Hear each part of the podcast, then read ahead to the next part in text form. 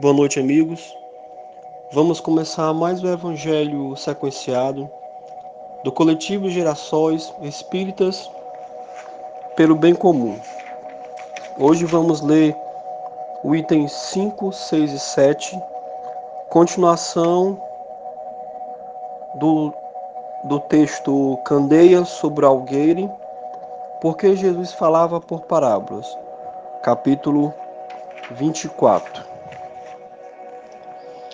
E o item 5 diz assim: Se, pois, em sua previdência sabedoria, previdente sabedoria, a providência não revela as verdades senão gradualmente, as revela sempre à medida que a humanidade está madura para recebê-las. Ela as mantém em reserva e não sobre alguém, mas os homens que estão na posse delas as ocultam a maior parte do tempo, ao vulgo com a intenção de o dominar. São eles que colocam verdadeiramente a luz sobre o algueire. Foi assim que todas as religiões tiveram seus mistérios, cujo exame interditaram. Mas, ao passo que essas religiões permaneciam atrasadas, a ciência e a inteligência caminharam e rasgaram um véu misterioso. O vulgo, tornando adulto, quis penetrar o fundo das coisas e então rejeitou de sua fé o que era contrário à observação.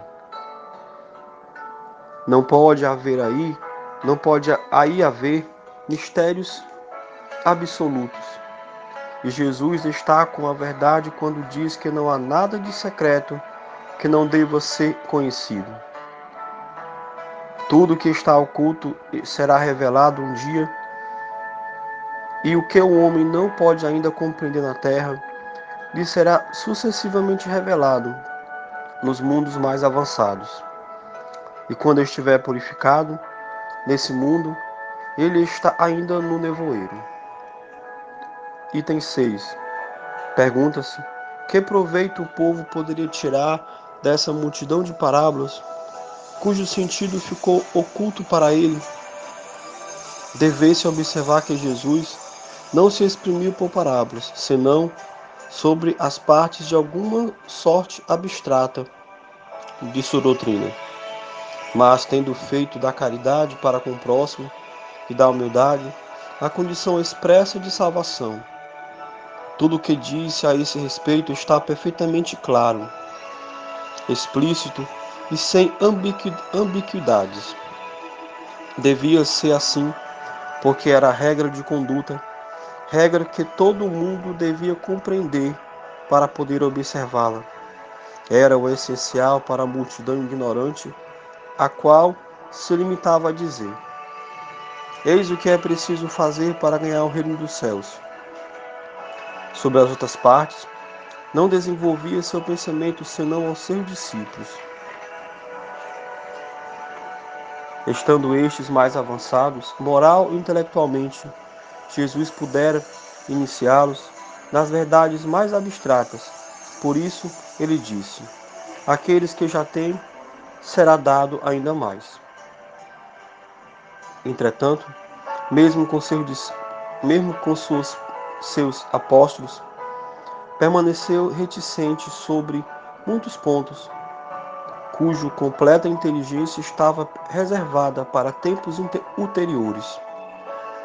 Foram esses pontos que deram lugar a interpretação tão diversas, até que a ciência de um lado e o espiritismo do outro vieram revelar as novas leis naturais que fizeram compreender seu verdadeiro sentido. O espiritismo vem hoje lançar luz sobre uma multidão de pontos obscuros. Entretanto, não a lança inconsideravelmente. Os espíritos procedem nas suas instruções com uma admirável prudência. Não foi senão sucessivo e gradualmente que abortaram as diversas partes conhecidas da doutrina, e é assim que as outras partes serão reveladas à medida que o momento tenha chegado para fazê-las sair da sombra. Se a tivessem apresentado completa desde o início, ela não teria sido acessível senão a um pequeno número.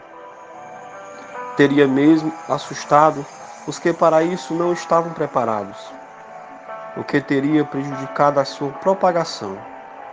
Se, pois, os Espíritos não dizem ainda tudo ostensivamente, não é porque hajam na doutrina mistérios reservados a privilegiados, nem que coloquem a candeia sobre alguém, mas porque cada coisa deve vir ao seu turno, ao seu tempo oportuno.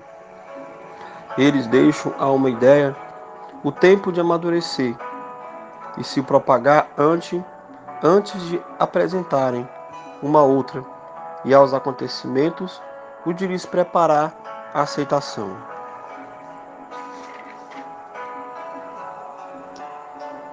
O texto fala sobre parábolas, vamos dizer assim. Jesus falava, falava por parábolas, porque, como diz o texto, grande parte das pessoas do tempo do Mestre não tinham capacidade para compreender os ensinamentos mais profundos que ele trazia.